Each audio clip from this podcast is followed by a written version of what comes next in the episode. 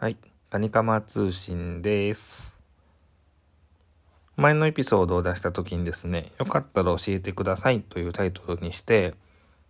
あのー名前のね、由来を教えてね、みたいなことを喋ってました。あと、ツイッターの方でもね、配信しましたよっていうところに、このリプとか DM とかで教えてねっていうことを言ったら何人かの方に教えていただきました。ありがとうございます。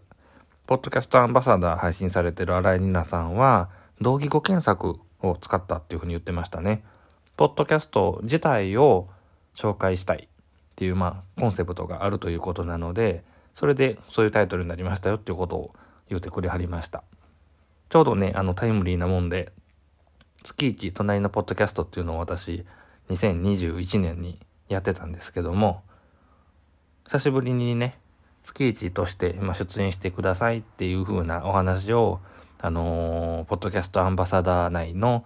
テレフォンショッキング、ポッドキャスト版テレフォンショッキングの企画でね、呼んでいただきましたので、ちょうど、うん、今週来週くらいかな、あのー出ると思いますんで、よかったら聞いてください。で、月一の方でも久しぶりにね、アフタートークの企画を復活させたので、ちょっとまだ編集実はしてないんだけどね、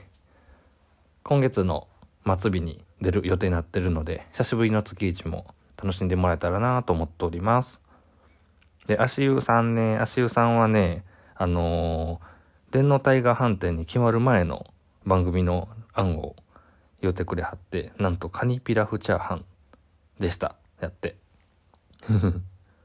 なんかね、あの、ちょっと電脳タイガー判定に通じるものがありますよね、このカニカマ通信っていうのは。で、あの、かいわれさんがドクターストレンジみたいに思えてきたって、あの、かいわれさんの一言でね、ここに繋がって、このタイトルに巡り巡ってなりましたよっていう風なところにコメントをくれてあります。で、かいわれさんと、あの、ブックメンをしてはるかばちゃんさん、かばさん、かばちゃんさん。もうえっとね、コメントくれてはって、ブックメンはね、秒で出たタイトルを秒で採用しましたということで。で、前にブックメンでもね、言ってはったの僕聞いたんですけども、ダサいのが良かったと。ね、なんか読書系の意識高い系の、まあ、イメージみたいなのがつかないようにみたいなね。で、あの、アートワークもなんかね、こう、そこはかっとなくこう、ほのダサいみたいなところを目指したそうで、それ聞くとなんかね、このタイトルのことも聞いたけど、今度はいろんな番組さんのね、アートワーク。これも気になってきましたね。こう、一番初めにね、目に飛び込んでくんのってアートワークじゃないですか。あとはね、タイトルとね。なので、こう、視覚的に女子これで行こうっていうのが込められたものをみんな採用してるんだと思うのでね。まあ、もうちょっとね、この配信を聞いてくれる人が増えて、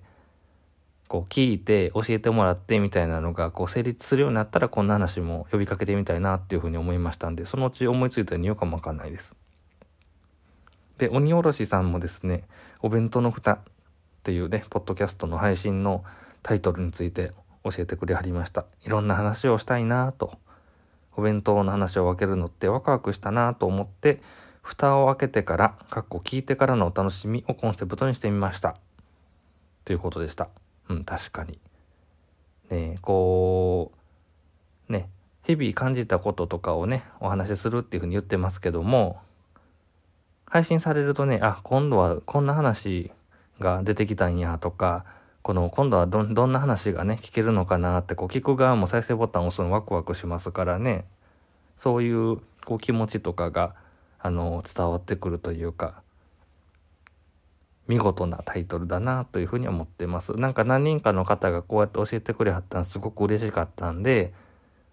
またねそのうちなんか教えてよとかって言い出すかもしれないですけどもその時もまたぜひ付き合ってください。ありがとうございます。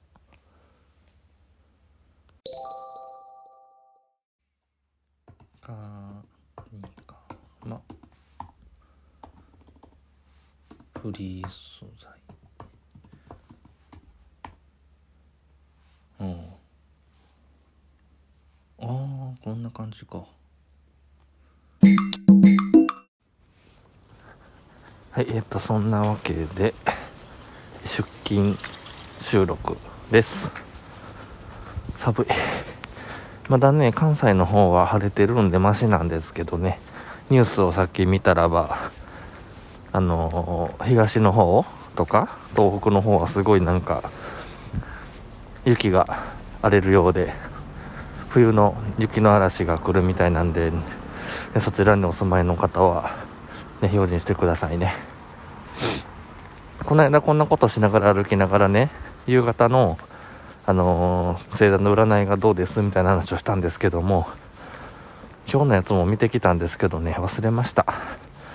大体ねこう見た瞬間って覚えてるんですけどもねその瞬間ですよね。